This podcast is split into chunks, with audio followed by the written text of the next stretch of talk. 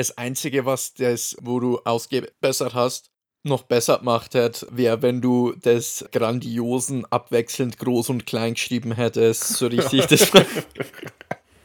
Grandios! Living creatures from the dawn of time. What havoc will they wreak?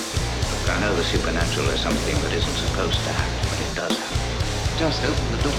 But now's the time to go through that door. Hallo und herzlich willkommen zu Dinos, Dämonen und Doktoren, dem Monster- und Genre-Film-Podcast eures Vertrauens, wo sich äh, Kamakuras und Tarantula gute Nacht sagen. Ich bin der Christian und natürlich, wie immer, mit dabei mein guter Freund, der Philipp. Hallo. Hey, hey, Philipp, Ice Cube Month ist am Start. Hast du inzwischen ein Lied von Ice Cube auswendig gelernt? Nein. Fuck the police. Coming straight from the underground. äh, nee, wie gesagt, das ist ja NWA und nicht nur Ice Cube. Ja, ich Also- weiß. Ich, has- ich habe mir inzwischen noch zwei, drei Lieder angehört, aber ich äh, bin einfach trotzdem, mein, musikalisches Verständnis ist meistens mehr so melodisch und weniger äh, so die Textsicherheit. Da äh, kann ich erst bei Journey-Songs mitsingen oder sowas. aber ähm, wir reden nicht über Musik, wir reden ja über Filme. Hm. Und äh, wir fahren in unseren, wie gesagt, Ice Cube Month fort mit einer weiteren Kreatur, die aus dem ewigen Eis kommt, aufgetaut wird und für Tod und Zerstörung sorgt. Es ist ein äh, todbringendes Ungeheuer, wie es im deutschen Titel heißt. Das todbringende Ungeheuer oder englische Titel etwas besser treffend, etwas mehr verratend, etwas eher spoilernd. Äh, The Deadly Mantis von äh, 1957. Und so viel Tod bringt das Viech ja eigentlich auch gar nicht, oder? Ja, ich meine, die macht schon, die, die Mantis, Ja. die macht schon ein paar Sachen kaputt. Also hier mal eine Radarstation und da mal ein Bus und sowas. Nee, Aber aber on, on Screen hast du eigentlich, glaube ich, nur so sechs, sieben Todesopfer. Also nur äh, da haben wir schon Monster gehabt, die deutlich äh, einen höheren Bodycount hatten. Äh, äh, äh. Und bevor wir uns äh, mit der todbringenden Mantis befassen, machen wir was, was wir schon länger nicht mehr gemacht haben, weil wir haben so eine kleine Aufnahmepause gehabt. Äh, wir spielen die Runde Ikea vs. Ultra. Da habe ich mir äh, äh, nicht beim Ikea, aber erst vorgestern einen höhenverstellbaren Tisch gekauft. Kinder, achtet auf euren Rücken, wenn ihr im Büro arbeitet. Das ist ein höhenverstellbarer Tisch, soll gut sein. Hätte ich auch gerne in der Arbeit, aber das ist ein bisschen äh, ein größerer Krieg. Da gehe ich jetzt äh, an der Betriebsversammlung hin. Wir hatten ein gutes Jahr. Das wird den Chef gefragt vor versammelter Mannschaft. Äh, ich habe da mal nachgeguckt. Die könnten lockerlässig für 400 Euro pro Person so einen anständigen TÜV geprüften und sonstiges Tisch ran schaffen. äh, Leute, lasst euch nicht verarschen vom Arbeitgeber. Schafft ran. Mache ich jetzt auch. Genau. Das dazu. There's strength in the union. das sage ich da bloß. Workers unite. Und Ultraman-Kenner und Ikea-Kenner unite. Unser Spiel Ikea vs. Ultra sieht folgendermaßen aus. Longtime Listeners äh, wissen, wie es geht. Ich werde den Philipp einen Namen nennen und er muss mir sagen, ist es ein Monster aus dem Ultraman-Universum, der Serie Ultraman, die seit 1966 läuft, oder ist es ein Produkt aus dem IKEA-Katalog. Und das wiederholen wir dreimal. Und unser Wetteinsatz besteht ja noch so, wenn es du nicht schaffst, äh, Best of Three zu gewinnen, musst du das Outro machen. Welch schlimme Bürde. Ja. Und falls du es schaffst, muss ich es machen. Und wir haben ja das letzte Mal, als, als wir das gespielt haben und einen Armin mit an Bord gehabt haben, haben wir noch nur das, äh, einen Wetteinsatz erhöht um ein Bier. Hm. Das ist dann auch noch was, das ausgetauscht werden muss. Und ich fange jetzt einfach mal an und nenne dir eine Sache. Und ich gucke mal und ich sage einfach mal Hedra. Hedra. Hedra. Oh, das hört sich aber stark nach einem äh, Monster an. Äh, da, da, dieses Dra am Ende ist gerne dann mal irgendein Drachenviech oder so. Ich, ich weiß nicht, ob das dann so eine Falle. äh, Ich, ich, ich, das ist ganz Hm, spontan. hm. Gehe ich mal stark zu. He- Hedra hört sich sehr monstermäßig an. Aber leider ist Hedra kein Monster, sondern so ein komischer äh, Knopf aus dem IKEA-Katalog. Guck. Ein Knopf? Das ist so ein Knopfdingens, so das schwarze Knopfdingens, das kannst du dran schrauben. Das sind zwei Stück, Durchmesser 32 mm, Anthrazit, äh, 6 Euro. Hedra. Ach komm, geh weiter, Alter. es fängt, weißt, also, das ist unsere erste Aufnahme in diesem Kalenderjahr Ja. und du kotzt mich schon wieder an mit dem Zeug. Also, nächster und los. Also ein Punkt für mich. Ähm, machen wir weiter und wir machen weiter mit Carly. Bei Karl mit einem Y hinten dran. Kali. Also das, also das, das ist jetzt, Hm, oh, Was könnte das jetzt sein? Ach, Kali. Das, das ist eigentlich zu knuffig für ein Monster, aber wir kennen ja die Japaner, was das angeht. Ähm, dann ist es halt ein knuffiges, tödliches Monster. Oder ein Produkt aus dem Ikea-Katalog. ich glaube, das ist so, das ist so ein Schrank fürs Kinderzimmer. Glaubst du? In rosa. In rosa. Der Carly, der iCarly-Schrank. genau, ja, genau so. Äh, aber Philipp, damit hast du leider wieder Unrecht. Carly, damit ist das Alien Carly gemeint. Das ist so ein Typ mit so Fliegenaugen und Stacheln an den Schultern. Das sieht überhaupt nicht nach Kali aus, Mann. Ja, da kannst du dich bei den seinen Eltern beschweren oder bei der Firma Zubereier. Mach ich. So, je, jetzt einen Punkt wenigstens noch für die ja, Ehre. für die Ehre. Ich, ich suche mal noch was raus für dich. Ähm, Baltan. Altan. Baltan mit B am Anfang. Baltan. Mm. Baltan. Baltan. Das ist, Ikea oder Ultra? das ist so ein richtig massiver Schrank. So, ein Sideboard fürs Schlafzimmer oder für die Küche, äh, für, fürs Esszimmer. So ein Baltan-Schrank. Baltan-Schrank. Also, äh, ihr seht, wir sind eingerostet und der Philipp noch mehr, Oh, weil das ist wieder ein Monster aus dem Ultraman-Universum und zwar der hier. Er hat sogar die Figur, ich kann ja, nicht ich höre eine Scher Baltan-Figur. Ist das Baltan mit den Scherenhänden? Das ist Baltan mit den Scherenhänden, ja. Der kommt aus der zweiten Folge Ultraman. da gibt es ein sehr, sehr knuffiges Video, weil der äh, Guillermo del Toro ist ja ein großer Ultraman-Fan. Und da war er in Japan wo eingeladen und dann haben sie gesagt, er soll mal seine Augen äh, zumachen. Und die waren in irgendeinem Café oder sowas. Und dann kommt halt der Baltan ein mit seinen Scherenhänden und dann hat er ihn umarmen. Das ist äh, sehr, sehr knuffig. Also wenn sie einfach mal äh, Guillermo del Toro und Baltan oder Ultraman oder irgendwie so googeln da jetzt, der freut sich wie ein kleines Kind, wenn er Baltan sieht. Das ist, denke ich, auch die natürliche Reaktion, oder? Ja, äh, ich meine, der schaut aus wie äh, so ein bisschen wie so Zikade im Gesicht. Und hat so massive Scherenhände. Er ist ein äh, cooler Dude. Das ist praktisch heute die Figur, mit der ich rumspiele, damit ich keine Geräusche mache mit meinen Händen, wenn ich gestikuliere. also, Philipp, äh, du musst die Outro machen. ne? Schlimm. Schlimm und du schuldest mir ein Bier. Noch schlimmer? Ja, das wird aber erst im Februar leider was. Ich mache einen trockenen Monat. Ach so, ja, du musst ja mir ein Bier geben. Du musst ja nichts trinken. Herr Kamerad, da trinken wir dann, wenn dann schon zu zweit was. Das, also da brauchen wir gar nicht anfangen. Gut. Also, Dann äh, reden wir doch mal über The Deadly Mantis und wie ich so gern sage, man kann eine Filmbesprechung. Es ist unmöglich, geht eigentlich gar nicht, dass man da besser beginnen könnte, als mit einer waschechten Original-Philipp-Zusammenfassung. Aus dem Munde von Philipp dann, also vorgelesen. Trotz des grandiosen Radarsystems der USA und deren Alliierten konnte irgendwas am Nordpol eine Radarstation verwüsten und ein Flugzeug zerstören. Als Colonel Parkman diese Vorfälle kontrolliert, stößt er auf eigenartige Spuren im Schnee und ein eigenartiges, spitzes Objekt. General Ford vom Verteidigungsministerium engagiert die führenden Forscher der Nation, um herauszufinden, was das Ding da ist.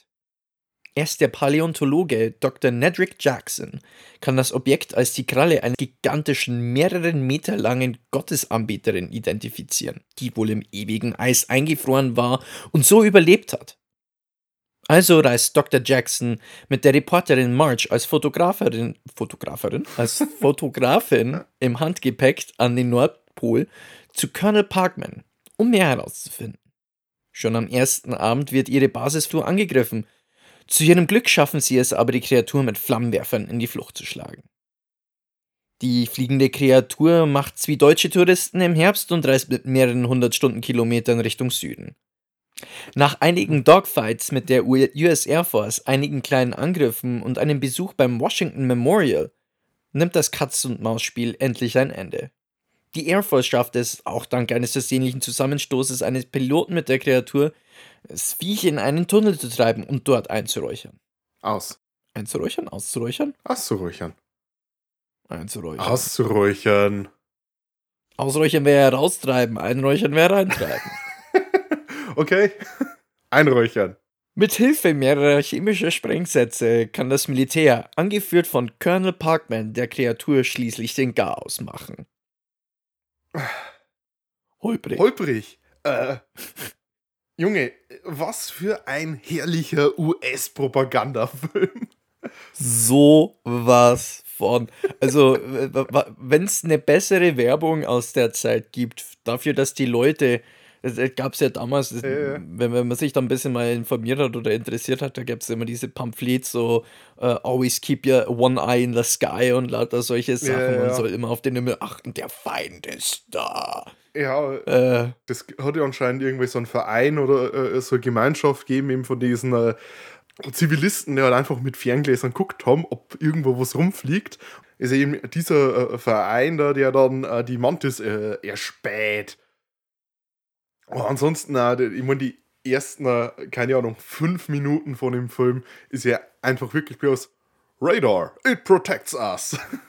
Und hier so die Karte und hier laufen praktisch dieser äh, äh, Vorwarnungsschirm und dann dieser Vorwarnungsschirm und dann später so, dieses Telefon kann uns aus Kanada innerhalb von 15 Sekunden vorwarnen und dieses warnt uns, wa- warnt in 5 Sekunden sie vor und dieses dort in 3 Sekunden äh, das Weiße Haus warnen. es ist so glorreich. Ich, ich glaube, die haben da diese, diese typischen Lehr-Propagandafilme hergenommen und aus denen ein Drittel von ihren Filmen geschnitten und dann noch ein Drittel als anderes Stock-Footage und dann das letzte Drittel haben sie so ein bisschen was selbst gedreht, zur Abwechslung. Ne, und vor allem das eine Drittel mit dem Stock-Footage waren hauptsächlich Aufnahmen von äh, Koordinaten und so weiter. Ah, irgendwelche Flugzeuge, und irgendwelche Koordinaten und Leute, die Koordinaten übers Telefon weitergeben oder Funk, das ist.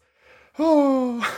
Oder Sachen aus anderen Filmen, da kommen wir bestimmt später noch drauf, weil äh, die äh, wunderbaren äh, äh, Speedy Inuit, die da äh, mit äh, 50 Frames per Second rumlaufen und vor der Mantis flüchten. Das ist nicht aus einem anderen Film geklaut. Und dann natürlich, da ist. ist Komm. ja, freilich, gl- glaubst du, die hätten für den Film das Geld in die Hand genommen und solche Szenen gedreht? Oh Mann. Reden wir mal über unsere Charaktere, von denen wir, ich würde mal sagen, drei an der Zahl haben, die nennenswert sind. Und äh, die nennenswert zu nennen, ist eigentlich auch schon so ein bisschen ein Stretch.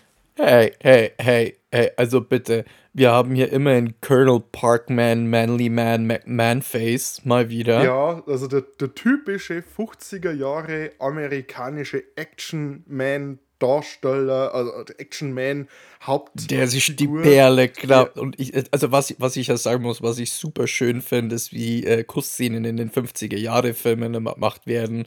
Wie der Kerl, die dann erst mal an der Schulter packt und erst mal herzieht zu sich. Äh, Ja, grandios. genau, so sollte man Frauen küssen. Man sollte nicht irgendwie auf irgendwas warten. Man nimmt sie einfach, man greift sie sich und dort ihren Personal Space Invader und dann drückt man ihr einfach einen Schmatzer direkt ins Gesicht rauf, egal wie sehr sie sich wendet, weil es sind die 50er Jahre. Was soll sie denn machen? also echt unglaublich. Ähm, gespielt wird der Joe Parkman von Greg Stevens Guter Name. nicht zu verwechseln mit Cat Stevens. Der ist hauptsächlich für eine äh, Privatdetektivserie bekannt, äh, in der er später mitgespielt hat. Äh, die hat Peter Gunn geheißen. Gunn mit zwei N. Wie der James Gunn. Vielleicht verwandt, vielleicht verschwägert, wer weiß.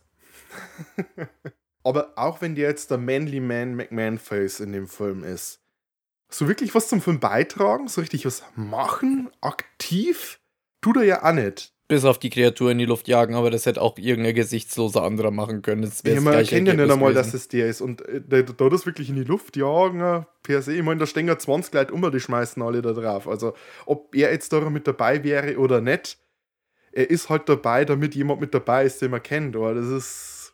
Ja, ja. Also er macht, Er er, er macht nicht mehr als das absolute Minimum, was man braucht, damit die Handlung von A nach B kommt. Ja.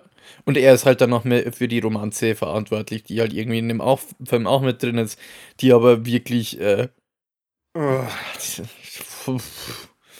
die jetzt als sinnbefreit und überflüssig zu beschreiben, wäre ein Kompliment. Dann reden wir doch mal gleich über die äh, zweite Person, die in dieser Romanze involviert ist. Das March. Ja, March Blaine. Äh, gespielt von Alix Teltner. Die hatte eine Rolle in Hitchcocks Der Mann, der zu viel wusste. War eine ehemalige Miss Georgia und ist, wie so häufig in diesen Filmen, wo ich feststellen muss, diesen Filmen aus den 50ern, somit so die sympathischste Figur. Vielleicht einfach, weil es nicht so diese, diese Toxic Masculinity, die damals so gefeiert wurde, mitträgt. Sie will so das Rätsel lösen, hat so ihre Ansätze, dass sie, oh, wir hocken uns jetzt hin und sammeln die ganzen komischen Vorfälle, die passieren. Ist dann zwar auch egal, weil die Mantis wird dann sowieso von den äh, tapferen äh, Radarfreaks im Land gefunden. Ist aber auch so ein bisschen, äh, es ist eine, die hat halt zumindest ein bisschen einen, ich nenne es jetzt mal Charakter. Ist halt so eine taffe Reporterin, die sich da jetzt einfach mal gleich mit selber einlädt für die Tour nach dem Nordpol. Äh, Ist, ist schon, also die hat halt auch ein bisschen so Kanten. Ne? Ja, das Auch wenn sie, auch wenn sie die, die, die recht plumpen äh, Anbaggerversuche recht ähm, wehrlos über sich ergehen lässt. Ja, das trifft gut. Also er wird ja auch von allen angeschmachtet, die ihr über den äh, Weg laufen, ne? vor allem auf der Arktis-Station. Was aber irgendwie schon wieder fast ein bisschen knuffig war, wie die Jungs damit umgegangen sind. Wie, also vor allem, ach Gott, jetzt weiß ich nicht mehr, welchen Rang der Kamerad hatte, der da komplett ausgeflippt ist. So, Ja, oh, ich weiß, wen du meinst. der, der, der, der hat eine Frau mit sich. So eine richtig Eine weibliche. a woman, a female woman. Es ist natürlich sexistisch bis ins Marco, es ist zumindest ein bisschen äh, äh, erheiternd. Da würde ich gar nicht sexistisch sagen. Die Jungs haben einfach schon. Äh, die Jungs haben noch kein Internet, die sind halt ein bisschen einsam. Du hast ja gesehen, wie die Jungs auch miteinander so getanzt haben. Ja, also, äh, äh, äh. Mann mit Mann im Tanz, also pff, damit die Leute da sexuell nicht ausgehungert sind, musst du einfach bloß die richtigen äh, Leute aus dem Militär hinschicken. in the Navy. Also der, der eine witzige Satz, den ich ihnen wirklich zugestehen mau vor dieser notgeilen Arktis-Besatzung, ist, äh, als sie sagen, hier bei uns ist hinter jedem Baum eine Frau. Das Problem ist, wir haben keine Bäume. Ja, also das war eigentlich sogar, das fand ich jetzt auch gar nicht mal, das fand ich überhaupt nicht negativ in dem Zusammenhang. War halt, ehrlich gesagt, sogar ganz knuffig, wie die dann komplett ausgerastet sind. Wir, wir haben noch eine Hauptfigur, ähm, über die wir reden müssen. Das ist Dr. Nedrick Jackson, gespielt von William Hopper. Er hat die Rollen The Maltese Falcon und auch in äh, Denn sie wissen nicht, was sie tun. Er war an der Seite von Raymond Burr, den man aus der amerikanischen Schnittfassung vom Original Godzilla kennt. Ähm, hat er in der Serie äh, Perry Mason mitgespielt. Das ist auch so eine Detektivserie die in die USA ziemlich erfolgreich war. Ich kenne den hauptsächlich aus einem äh, Ray Harryhausen-Film. Und zwar äh, 20 Million Miles to Earth. Den haben wir, glaube ich, auch schon ein oder zwei Mal hier erwähnt. Und der müsste auch im selben Jahr gedreht worden sein. Ähm, ist ein wesentlich besserer Film. der vom gleichen äh, Regisseur stammt. Aber nochmal zum äh, Dr. Nedrick Jackson. Ne? Charmantes Kerlchen. Ja, es ist so der, äh, der, der, der hübsche Paläontologe, nur echt im äh, Laborkittel. Hm. Er ist äh, praktisch schon früh ergraut. Das sieht man jetzt im Schwarz-Weiß-Film weniger, könnte ja auch alles blond sein. Aber angeblich ist er quasi im Zweiten Weltkrieg, da war er Navy-Taucher und da ist er wegen dem ganzen Stress, ist er dann ganz früh, ist er dann schon relativ früh, relativ grau geworden. So die Hollywood-Legende. Und äh, ja, denn sein Job in dem Film ist irgendwie halt so Science-Babble, das halt von hinten bis vorne natürlich vollkommen Vollkommener. Stoß ist. Aber nur ganz kurz zum Grau. Das hat die Oma schon immer gesagt. Graues Haar macht Frauen alt und Männer interessant. Also, das nur dazu. Ähm, aber ich, ich, ich fand ihn, die, die Figur eigentlich, auch wenn jedes Wort, das er irgendwie pseudowissenschaftlich von sich gibt, mit einem, sag ich jetzt mal, heute modernen, halbwegs irgendwo irgendeinen Verstand oder irgendeine Wissensbasis, wenn man da hat, dann äh, sage ich mal ganz laut, uff. Ja, ich, ich habe es allein schon toll gefunden, wie er sagt, alle Tiere haben ein internes Skelett, aber dann Tiere auflistet, die kein internes Skelett haben, eben halt Insekten, Würmer und so dergleichen, weil ja anscheinend keine Tiere sind, Im, im Auge dieses Wissenschaftlers. Vertebrates und weißt schon. Ähm, ja, ich, ja, äh, ich fand es auch ganz toll, wie er den Kameraden gefragt hat, wenn das Mammut, Ja, das man da gefunden hat, perfekt konserviert, wenn das schnell auftaut wäre, vielleicht hätte dann wieder das Herzschlagen angefangen. stimmt. Ja, Weißt ja, ja, ja. Ja ist auf jeden? Fall, auf jeden Fall. Ich meine, die ganze Sache, da können wir ja gleich einen Bogen spannen zu unserem äh, Hauptdarsteller, der riesigen Mantis, die ja im ewigen Eis eingefroren war und durch einen Vulkanausbruch irgendwo anders eben aufgetaut wurde. Ich, ich finde ja das Schöne, der Vulkanausbruch ist am Südpol Irgendwo zumindest in der, in der südlichen Hemisphäre. und dann sagt die Erzählerstimme ganz am Anfang, every action has an equal reaction. Also Explosion am Südpol, am Nordpol verschiebt sich was. Logisch. Äh, Ja, generell wird das Wasser wärmer und die Ding wird aufgetaut halt. Wäre halt, ansonsten wäre es halt ein Jahr später auftaut. ich meine, ich, ich glaube, das soll ich bei unserer letzten Folge ähm, vom Beast from 20.000 Fathoms äh, vergessen zu erwähnen. Die ganze Sache mit einem eingefrorenen Dinosaurier, als noch mehr bei einem eingefrorenen Rieseninsekt, das ja noch älter wäre, dem Erklärungen dieses Professors oder dieses Wissenschaftlers zugrunde liegend, ist natürlich vollkommener Quatsch, weil in einem Großteil der Zeit sind die Pole ja immer eisfrei gewesen. Oder wenn, dann waren es dann nur im Winter gefroren und im Sommer sind sie wieder aufgetaut. Also irgendwie ein Dinosaurier eingefroren finden, geht nicht. Und wenn man jetzt halt von einem äh, Rieseninsekt sprechen dort, das ja 300 Millionen Jahre alt ist. Der zeigte da die Meganeura, die Riesenlibelle aus dem Carbonzeitalter. In der Zeit hat es keinen gefrorenen Pol gegeben. Und auch seitdem die Dinosaurier ausgestorben sind, bis heute, war auch die meiste Zeit der Pol nicht gefroren, zumindest nicht durchgängig. Da braucht man jetzt nicht wirklich noch Dinosauriern oder Rieseninsekten suchen. Und wenn man noch Rieseninsekten sucht, dann wären die ja vielleicht nicht ganz so groß wie die Deadly Mantis. Ja, das glaube ich, haben wir schon mal angesprochen. Das ist ja bei Insekten vor allem deswegen auch schon äh, ein Faktor. Je höher der Sauerstoffgehalt in Mhm. der Atmosphäre ist, desto größer können Insekten werden. Die Jungs haben keine Lungen, die haben nur Tracheen. Tracheen? Ja, ich glaube so. Tracheen, praktisch die Öffnungen im Chitinpanzer, über die ein Gasaustausch stattfindet. Und das kann dann nur- nur eine gewisse Größe supporten von dem, was sie dann eben haben. Außerdem noch die Schwerkraft mit dem Exoskelett. Das ist auch eine weitere Barriere, warum die Insekten auch bloß eine gewisse Größe erreichen können. Deswegen hast du auch zum Beispiel Krebse oder sowas, die auch ein Außenskelett haben, die im Wasser leben, auf die sich dann die Schwerkraft nicht so auswirken dort und da deswegen dementsprechend größer werden können. Und das haben wir, glaube ich, in unserer Folge zu Godzilla Sohn haben wir das besprochen. Und die Kamera, die äh, Kamakuras, die anderen Riesen-Mantis-Viecher aufgekreuzt sind. Da könnte man eigentlich Mal kurz zur Mantis vielleicht zum Aussehen. ja, genau. An sich, Sehen ein bisschen aus wie die Kamakuras, nur mit gleichmäßigen Beinen. Fertig, nächster Punkt. Äh, ja, also, äh, also das ist eine riesige Marionette. Generell sieht der jetzt nicht übel aus. Vom, vom Design her. Ähm, wirkt für einen Film aus der Zeit und mit dem relativ geringen Budget, das man da zur Hand hatte, solide. solide, ja. Laufen sollte man es halt nicht zeigen, weil das wirkt dann schon sehr, sehr langsam und sehr stolzig. Augsburger Ja, Puppenkistenmäßig. Also da, was das angeht, äh, waren die Kamakuras aus äh, Godzilla Sohn ein bisschen mobiler. Ja. Ansonsten, also sie haben in einer Szene haben sie eine echte äh, Gottesanbeterin benutzt, die sie hier ein Modell äh, Washington Monument hochgescheucht haben. ah, deswegen hat es so gut Ja, weil sie ausgeschaut. einfach eine echte Deadly Mantis aufgesetzt haben. cool. Ja gut, das, äh, da habe ich mir bloß in dem Moment gedacht, oh, das sieht echt gut Ja. aus.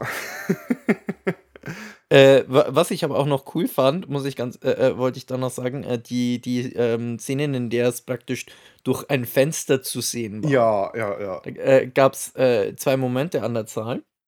Zum einen beim Angriff auf die Militärbasis. Ähm, äh, die Szene fand ich insgesamt vom vom Konstrukt eigentlich auch ganz cool gemacht mit der anschwellenden Musik, immer wenn man dann zum Fenster geschaut hat und sich unser, äh, Trio Infernale so ein bisschen un unterhält über Die, dieses Mar Viech die Marge mit so äh, neben dem Fenster arbeitet und man sieht schon durchs Ja. Fenster so die riesige Mantis, die dann so, Hallo. die so ganz gemächlich angelatscht kommt. Ähm, ist sehr, sehr ähnlich äh, zu einer Szene aus dem Film Tarantula.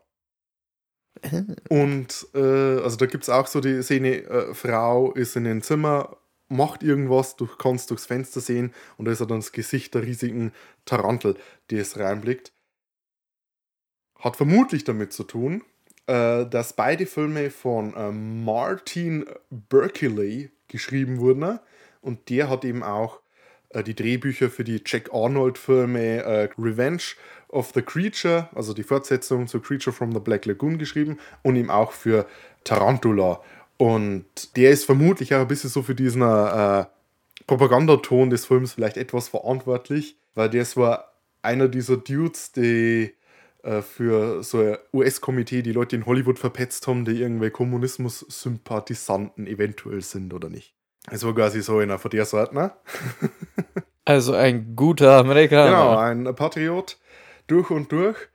Und Regie geführt hat Nathan Juran, der war zuerst mehr so künstlerische Leitungs Art Direction Dude, hat dafür auch mal einen Oscar gewonnen. Für ähm, So grün war mein Tal 1941. Und danach hat er quasi angefangen, Regie zu führen. Und er hat ein paar Science-Fiction- und Fantasy-Filme gemacht. Jack the Giant Killer, Attack of the 50 Feet Woman. Also mit eins der bekanntesten Filmplakate, wo eben diese riesige Frau so über diese Straße drüber steigt.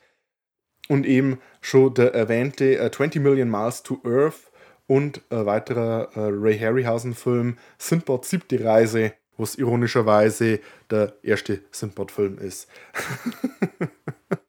und äh, wenn ich jetzt halt so die Filme ranke, die ich gesehen habe von ihm bisher schon, also das sind halt die Ray Harryhausen-Filme, da ist halt leider hier der Deadly Mantis der schwächste. Und auch wenn ich hier äh, die Skripte von Martin Berkeley miteinander vergleiche, von den Filmen, die ich schon gesehen habe, also Revenge of the Creature und Tarantula, die sind eben auch beide schon ein bisschen besser wie The Deadly Mantis.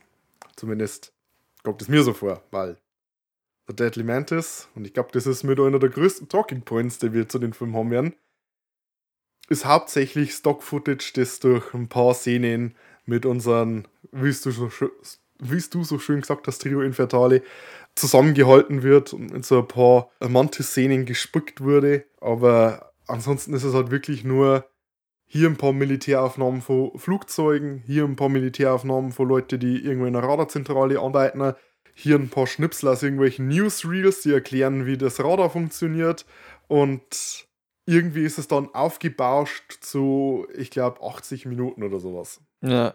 Und also man muss auch noch sagen, also wir haben ja schon als, als ähm, Modell von der Mantis angesprochen, das eigentlich, also an sich finde ich das eigentlich, sieht ganz solide aus. Gab auch, wie gesagt, ein paar Szenen, wo das echt cool aussah, ähm, wo man das Fenster gesehen hat, ähm, wo es dann auch am Washington Monument hoch ist. Das fand ich echt cool, wie sie dann gezeigt haben, wie der Thorax so aus der Nähe Mhm. aussieht und so weiter. Das muss ich sagen, also es, es hat schon seine Momente. Allerdings, wenn man jetzt dann auf das Stock-Footage dann geht mit den Flugzeugen und dann die Dogfights mit dem Viech. Also, wenn die Mantis dann auf einmal das Fliegen anfängt, ich wiederhole mich da, dann muss ich sagen, uff.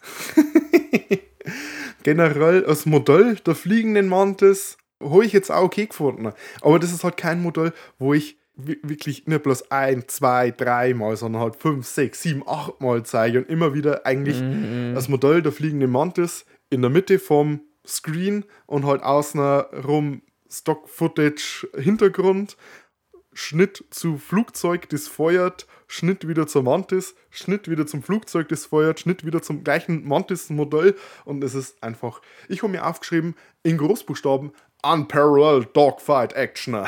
Unparalleled Dogfight Action. das, oh ja, ich, ich werde jetzt seiner Stimme praktisch sprechen. Äh, nee, ja, also die, insgesamt auch das erste Mal, es ist halt ein ziemlich krasser Cut, weil also mein, mein Problem ist eher ähm, das erste Mal, dass man das Viech dann fliegen sieht, war ja, als es von äh, dem Flammenwerfer und so weiter abgewehrt wird, Mhm. in die Flucht geschlagen.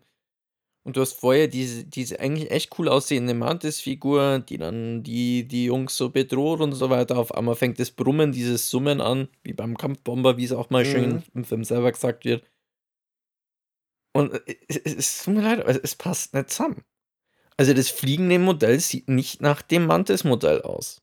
Nach dem am Boden. Ja, also, wie schon gesagt, ich glaube, ich glaub, das hätte schon hingehauen, wenn man es eben nicht so prominent und so oft gezeigt hätte. Weil ich glaube, man sieht die fliegende Ja. Mantis fast mindestens genauso viel wie die große Marionette.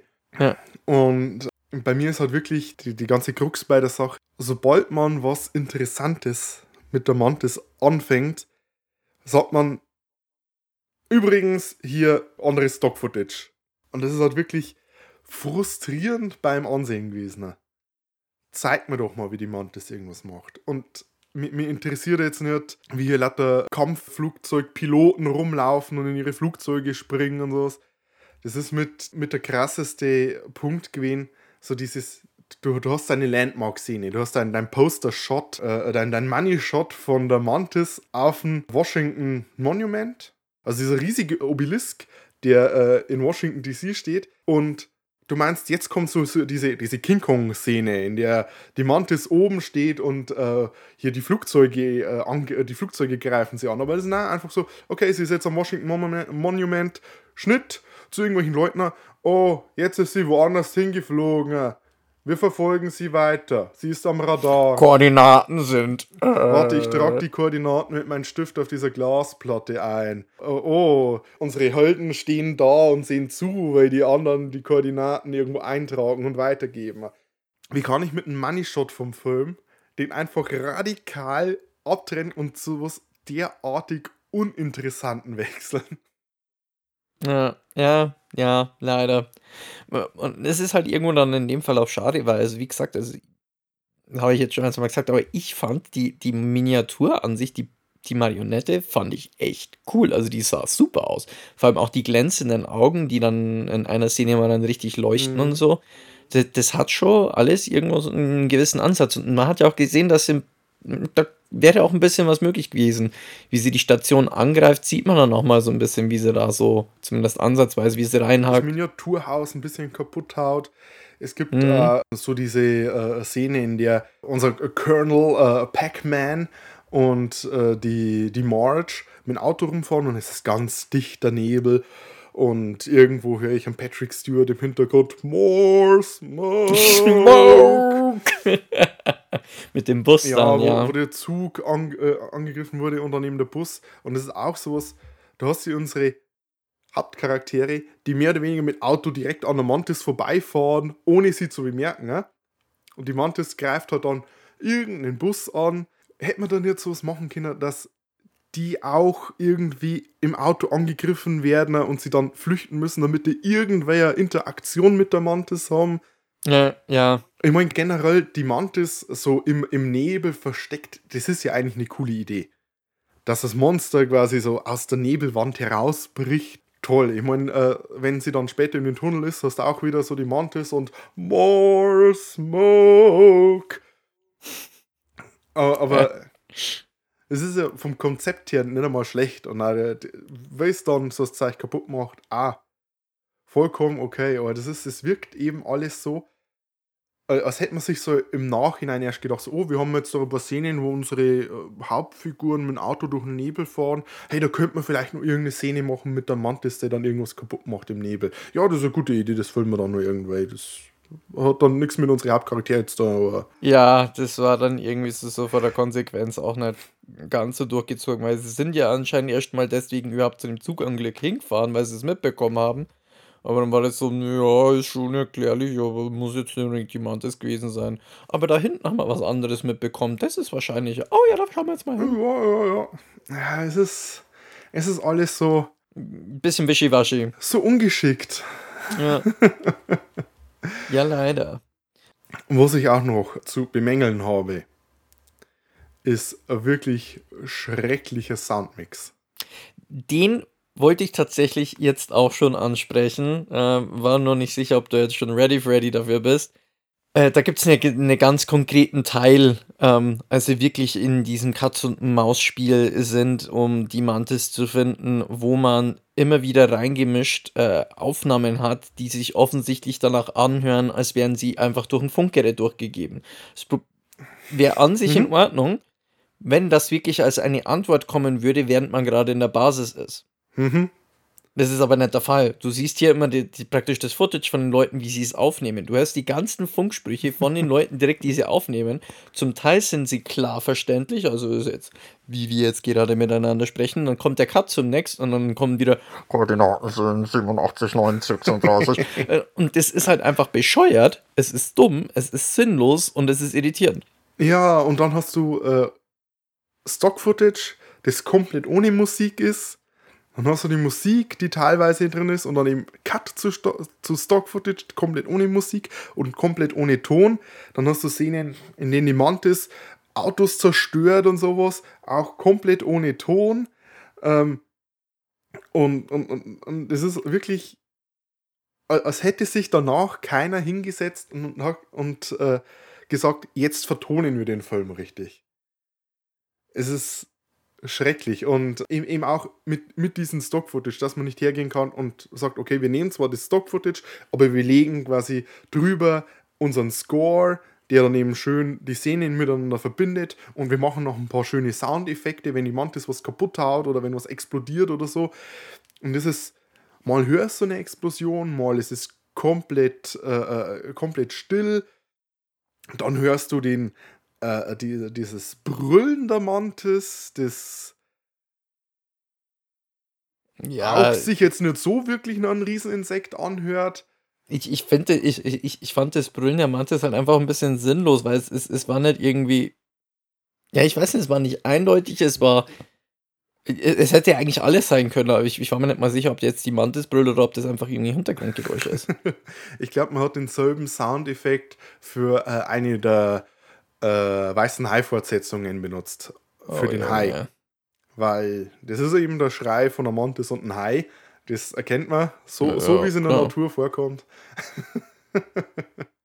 What does the mantis say? Ich, ja, nee, äh, ist nicht. Ja, Schwierig. Schwierig. Also, ich habe mir aufgeschrieben, als Brüllen der Mantis wirkt, als würde man den Pavian erwürgen. Pavi aber mit dem Pavian will ich mich auch nicht anlegen. Die Viecher haben größere Reißzähne als Löwen. Aber es hört sich so an, als ob. Ist dem Pavian erwürgen ein Euphemismus? Entschuldigung. Hoffe nicht. Also ich, ich weiß nicht, ich glaube, wir können jetzt mal langsam zu den Top- und Flop-Momenten kommen, weil wir, wir ranten gerade ein bisschen rum. Äh, ein, zwei Flop-Momente haben wir schon ausgenommen von mir.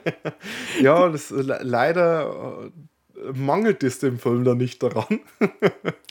Machen wir mal was Positives. Wollen wir mit Tops anfangen? Fangen wir mit den Top-Momente an. Ich, dann äh, steige ich gleich mal ein. Äh, ich habe die Miniatur, die haben wir schon recht ähm, ausführlich diskutiert.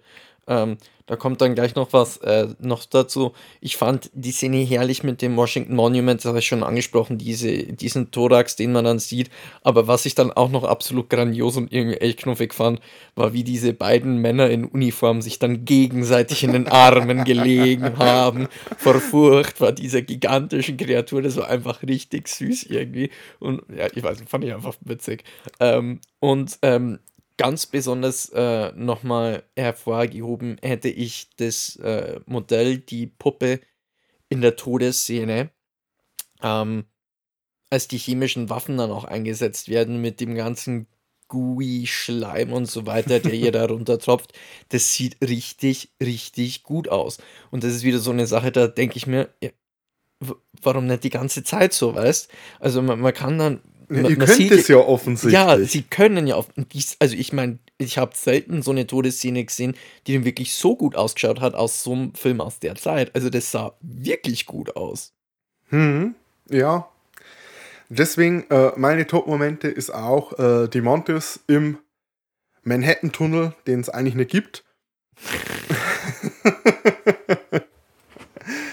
ähm, auch wie sie reingekommen ist, das ist ein bisschen ein Rätsel.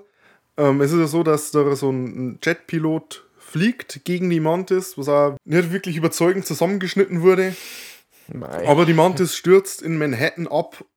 Nächster Schnitt. Sie ist bereits in den Tunnel drin und der Tunnel ist abgesperrt und er wird bereits mit Rauch vollgepumpt und sie haben praktisch ihren Plan schon, wie sie die Mantis besiegen, so als würden da zwei, drei Szenen fehlen. Wenn es so nach dem Motto wäre, oh, sie ist jetzt abgestürzt und da müsste noch einer vielleicht erzählen, oh, sie kriecht in den Manhattan-Tunnel, da könnte man vielleicht eine kleine Miniatur zeigen oder irgendwie so in die Richtung und dann vielleicht. Wie können okay, wir den Chaos machen? Ja, wir zum Wissenschaftler. Ja, Insekten sind anfällig gegen Insektizide. Ja. Holt uns Insektizidbomben und los. Ja, Also- zumindest, zumindest die Dialogszenen. Kommt, die haben eh schon so viel vollgestopft mit irgendwelchen Füllerszenen. Dreht halt Szenen, die er wirklich für den Film braucht. Aber wir sind bei den Top-Momente im Übrigen. Im Tunnel selbst. Es ist halt äh, schön klaustrophobisch, dieses Se- Setting. Im Mit Tunnel. den zerstörten Autos. Die Autos sind kaputt, der Rauch ist überall. Du hast wieder die Mantis, die so durch, durch diese äh, Rauchwand, durch diese Rauchwolke äh, rauskommt. An sich eine coole Sache. Ja. das und eben äh, die echte Mantis auf dem Washington Monument. Ja, Das sind so meine zwei Top-Momente. Die, die ist ja, also, wie, wie gesagt, man, man hat ja mitbekommen, also theoretisch könnten die. Ja, also, ja. die sehen nämlich richtig super aus. Also, das am Washington Monument mit der echten, die da draufklettert, mit dem Thorax, den man sieht, das sieht richtig geil aus. Und vor allem die Sterbenszene, absolut geil. Also, vor allem bei dem Alter von dem Film, Chapeau. Mhm. Ja, zur Sterbeszene habe ich dann auch noch was. Ähm, Flop-Momente. Aber, Aber, aber, aber. ich habe das fliegende Modell erwähnt, es sieht scheiße aus. Ähm, der Sound ist wack. Was ich auch noch absolut bescheuert fand, war diese Fernsehshow, die sie dann gedreht haben, wo sie dann selber gedreht haben. Da hast du erst den General. Also, servus, ich bin der General, ich bin der Chef da. Und eigentlich habe ich keine Ahnung. Und dann kommt es, I have with me today the Colonel who is responsible. Und dann siehst du zwei Minuten lang den Colonel, äh, zwei Minuten ist übertrieben, 20 Sekunden. Oh, aber der, ich bin der Colonel, ich bin jetzt der Chef da, also wir machen das, das und das, aber ich habe eigentlich auch keine Ahnung. I have with me today. Dr. Narek Jackson. Ja, genau, also war auch irgendwie, ich weiß nicht, das fand ich halt einfach, Also ich habe es- es, es- zumindest putzig gefunden, ne? Sehr putzig gefunden, ne? Weil er so eh, eh dieses, dieses Krallenstück gehabt hat. Dieser wunderbare Styropor-Kralle. Und sagt so, ja, und äh, das ist quasi eine Mantis und äh, hier so groß ist die und dann holt er den Spielzeugbomber raus. Im Vergleich dazu, so groß ist unser Flugzeug. ja, Ich, da- das, das soll ich sogar witzig gefunden. Das war, das war süß, aber trotzdem, es, es, das hat sogar es, diese, diese einstudierte Fernsehshow-Dings Mhm. hat sogar für einen Film aus den 60ern extrem gestellt gewirkt. 50ern. Das sind Äh, 57. Entschuldigung, aus den 50er Jahren hat extrem gestellt gewirkt. Also das fand ich irgendwie. Ja. Und jetzt ist so mein, mein, mein, mein richtiger, richtiger Mhm. Ist Ende. Also wirklich ganzes Ende. Hm. wir haben das schon öfter mal angesprochen, also du hast da, da oft so eine gewisse Tragödie dabei, wenn jetzt diese Kreatur, die für die Wissenschaft so wichtig gewesen wäre, die einfach nur überleben wollte, die keine bösen Hinterdinger, die, es ist halt einfach eine fucking, große Mantis und die wird halt Sachen fressen. Ja, also es ist nicht böse, es ist halt einfach ein Tier. ja, und ähm, die wird auf grausame Art und Weise mit chemischen Waffen ins Jens, äh, über den Jordan befördert. Und mit Sprengsätzen. und mit Sprengsätzen und dann will die gute Frau da ein Bild machen und ist offensichtlicherweise dann ein bisschen abgeschreckt. Ich meine, es reicht teilweise schon, wenn man eine kleine Mantis hat, dann äh, flippen Leute aus. Äh, jetzt eine 8 Meter große Leiche vor sich zu haben, ist jetzt vielleicht nicht ganz ohne. 8 Meter? Er ist 80? Ja, egal. Ähm, und wie das dann einfach, am Anfang habe ich mir gedacht, hey, die sind sentimental dabei, das, das wird ein würdiges Ende. Und dann stehen die Jungs da, ah, die Alte hat Angst. Ja, also was ich da sehr schlimm finde, äh, ist auch eines meiner Flop-Momente, es wird dann noch angeteasert, äh, sie stellt sich hin und will äh, fotografieren und dann siehst du, dass sich die Kralle noch ein bisschen bewegt. Und man dachte so, okay, äh, wir haben praktisch ein falsches Ende gehabt und jetzt kommt das richtige Ende. Jetzt haben wir nur irgendwie ein großes Finale oder sowas. Ja. Und, und sie, sie geht ja dann richtig so ein bisschen zurück, damit sie die Mantis besser aufs Bild kriegt und direkt so in die Klauen der Mantis hinein. Und du siehst, im Hintergrund bewegt sich die und so, oh, oh, okay, jetzt geht's los, jetzt machen sie noch irgendwas Geiles. Aber nö, dann hört sie das Zucken auf und der Wissenschaftler sagt, hahaha, das sind nur ein paar Reflexe, die sie hat. Ah, ah, wir wissen doch schon längst, dass sie tot ist. Ist doch. Ah, ah, ah. Und ich habe mir wirklich gedacht, oh Mann. So eine Kacke. Ja, nee, und, und es, es, es ging nicht immer um. Das fand ich dann gar nicht mal so schlimm. Es war einfach komplett unwürdig. Weil dann auch eh, äh, der, der Manny Man McMahon-Face backt sie sich halt wieder, nimmt ihr die Kamera aus der Hand, sagt, gibt's einen Forscher, sagt, äh, du äh, billiger Forscher hier, mach Bilder für, de, äh, für die Frau, ich muss jetzt mit der Frau rumknutschen, Also, die neben dieser Leiche, die gerade von chemischen Stoffen, in denen wir immer noch drin stehen, irgendwie abgefertigt wurde. Äh, ich will jetzt schnullen, geh mal weiter. Außerdem muss ja der jetzt dann nicht mehr arbeiten, weil die heirate ich und der ist dann bloß mehr in der Küche. Von dem her, Wo sie sich hingehört. ja, genau, das, das, das hat das auch ein bisschen für mich so rübergebracht. Nee, ähm, ich war zwei Sachen. Also erst einmal wirklich dieses falsche, falsche Ende, wo ich mir noch wirklich ein bisschen mehr erhofft hätte. Weil Du sagst zwar, der Tod der Mantis ist äh, Der sieht cool, zumindest cool super aus. umgesetzt, aber kommt, man, man hätte noch so viel mehr mit dieser Ja. scheiß äh, Marionette machen können. Warum, wenn man sie da mit Brandbomben bewirft? Also, also ich, wenn jetzt den Film gemacht hätte. Ich hätte es mit dem Gas, sie wären da reingegangen und dann hätten sie die Mantis gehabt, die noch ein bisschen rumzappelt und kämpft und dann am Gas stirbt. Und dann hättest du die Szene gehabt, wie sie reingehen und so, ha, alles toll, wir machen Fotos. Die Mantis bewegt sich noch und auf einmal wacht die halt wieder auf und sie müssen rauslaufen und dann setzen sie irgendwas ein, um die Mantis anzuzünden. Komm, das ist der Moment, wo dann der, der keine Ahnung, der, der Öltransporter, Lastwagen reingefahren wird und der explodiert dann und dann zündest du diese verdammte Mantis-Marionette an und lässt sie brennen, in den Tunnel durchkriechen und das sieht dann geil aus und das ist dann ein cooler Effekt und dann, das hast du ein richtig spektakuläres Finale. Wenn sowas gekommen wäre, wäre der Film in meinem Ranking bestimmt noch ein bisschen höher geworden, weil das war einfach nur nasser Furz von dem Ende dann zum Schluss. Ah, hat mich geärgert. Und ich habe noch einen anderen Flop-Moment, den, den wir auch angesprochen haben, aber ich will es nochmal betonen. Jedes Mal, wenn in den Film irgendetwas Interessantes passiert, gibt es einen Hard Cut zu irgendwelchen irrelevanten, uninteressanten Stock-Footage. Jedes Mal, egal ob die Mantis im Nebel ist, egal ob die Mantis abgeschossen wird, egal ob die Mantis äh, am Washington Monument hochklettert, immer wieder. Und ich habe kein generelles Problem mit dem Einsatz von Stock-Footage, weil solche Filme hätte man ohne sowas gar nicht erst produzieren können. Dass sie da ein paar Szenen brauchen von irgendwelchen Flugzeugen und sowas und dass man die zu der Zeit für das Budget einfach nicht gekriegt hat, ist es vollkommen klar. Aber das ist halt wirklich ein Negativbeispiel, wie man es nicht machen sollte.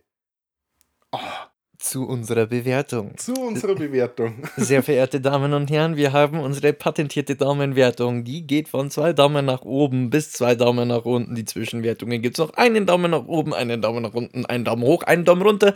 Das geht dann praktisch von sehr gut zu, äh, bis äh, Ja, Mittelwertung, ein Daumen hoch, ein Daumen runter ist für einen okayen Film. Ähm, so, wie ich das jetzt rausgehört habe, ähm, wird es eine der seltenen Fälle sein, bei der kein Daumen nach oben bei dir zu hören sein wird. Nein, nein. Ich habe den Film zuvor noch nie gesehen. Den habe ich Mhm. ins Programm halt äh, aufgenommen, weil ich gelesen habe, dass halt eben die Mantis auch äh, aus dem Eis kommen und das gut für den Monat passt. Und ich habe mir dann auch äh, gedacht, hey, den habe ich schon so ewig irgendwie auf meiner Watchlist rumhängen und wollte ich schon so lange mal angucken. Und die paar Szenen, wo ich gesehen habe mit der Marionette, das hat relativ cool ausgesehen, aber ich war halt wirklich ziemlich enttäuscht vor dem Film. Und ich sag mal so, die Mantis sieht trotzdem gut aus für die Zeit. Und ich belasse es mal bei einem Daumen nach unten. Äh, Ja, gehe geh ich in großen Teil mit, ähm, wobei ich jetzt vielleicht, glaube ich, gar kein so vernichtendes Urteil habe wie du. Also ich, ich, ich bei, bei vielen Sachen sage ich, ja, es war jetzt so gut gemacht, aber ähm, ich, ich fand trotzdem, die ein paar Szenen waren dann äh, trotzdem ganz cool. Ähm, fand die, den Anfang dann auch ganz süß mit den Militärs dann hier auf der Basis, die dann sich total gefreut haben, dass mal wieder aus. Also der Film hatte schon seine paar Momente. Wirklich gut finde ich ihn auch nicht. Ich gebe dem jetzt auch einen Daumen nach unten, wobei ich jetzt nicht so die Tendenz zu den zwei Daumen nach unten habe. Also das war jetzt keine Filmperle oder so. Ja, aber ich bin ich, gesagt, ein, ein solider Daumen nach unten. Wirklich, wirklich böse bin ich dem Film. Ja. Ich, ich bin froh, dass er nicht länger war, sagen wir es so, aber. Ich bin nicht sauer, ich bin enttäuscht. Oh. oh. Genau, äh, was uns dann vielleicht äh, gleich zu dem Film bringt, den wir als nächstes behandeln werden. Ne? Ebenfalls äh, eingefrorene Kreatur, die auftaut und ein bisschen Rabatz macht. Und das haben wir auch im 1972er Streifen Horror Express. Wenn man den ansehen will, ist zumindest in den USA in Public Domain gefallen, weil da hat sich anscheinend keiner um die Rechte gekümmert. Das heißt, der ist auf YouTube und ähnlichen Plattformen sehr, sehr leicht zu finden, auch in der deutschen Synchro. Da hat man wirklich keine Probleme, den auch legal und umsonst im Internet zu finden. Ne? Und der ist mit Peter Cushing und Christopher Lee, also von dem her sehr interessant. Hm. Das gibt's bei uns das nächste Mal. Und für den Rest vom Outro ist dann der Philipp verantwortlich. Äh, in diesem Sinne bedanken wir uns natürlich äh, recht herzlich fürs Zuhören. Danke, Christian, dass ich mal wieder da sein durfte. Äh, oh Gott, wie müssen wir uns denn noch so bedanken? Bei der Band äh, Silent Youth, die uns den Beat für die Show gibt. Falls ihr mehr von uns sehen, hören oder sonstiges wollt, äh, geht doch mal rüber zu Twitter bei uns unter dem Handle äh, ddd-cast. Uns gibt es dann auch noch auf. Mastodon haben wir inzwischen einen Account, der ist zu finden auch unter ddd-cast at podcasts.social. Das ist ja kompliziert. Ja, das ist praktisch wie E-Mail-Adresse aufbaut. Also das at podcast.social ist dann quasi so die, die sogenannte Instanz, auf der wir uns befinden. Und da Twitter inzwischen wirklich unangenehm ist, bin ich deutlich mehr, also auch mit meinem privaten Kunden, deutlich mehr auf Mastodon unterwegs. Updates für einen Podcast werden noch weiter auf Twitter gepostet und so, da bekommt ihr noch alles mit. Aber ich glaube, auf lange Sicht, wenn das nicht radikal besser wird, werden wir langsam auf Mastodon umziehen. Also, Danke, Elon. ja, fick dich. Wenn ihr äh, mehr von uns hören wollt, äh, uns gibt es wahrscheinlich da, wo ihr uns gerade hört, ähm, auf Google Podcasts, auf äh, Anchor, auf äh, Apple, äh, überall. Podcatcher. Was? Podcatcher. Sachen gibt's. Da kann man uns auch bewerten.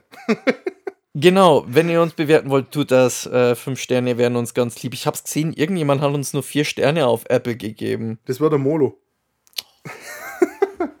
Mensch, Molo, da, da geht doch keiner mehr, Molo. Das war eine perfekte Fünf-Sterne-Wertung die ganze Zeit. Und dann habe ich gesehen, dass es 4, Komma irgendwas war. Nein. Frech. Aber vier Sterne sind ja auch noch in Ordnung. Ja, aber ihr wisst, wie der Algorithmus funktioniert. Wenn das nicht kein Perfect Score ist, dann taucht man ab. Äh, echt so. Also, äh, danke fürs Zuhören. Dere Bäre. Ja, aber der bis zum nächsten Mal. Tschö mit Ö. Ciao, Kakao. Ciao mit V. Ciao mit V. San Francisco. Haut rein, Land, falls wir uns nicht wiedersehen. Ciao, die Arabien. Düsseldorf. Hast du ein Buch dafür?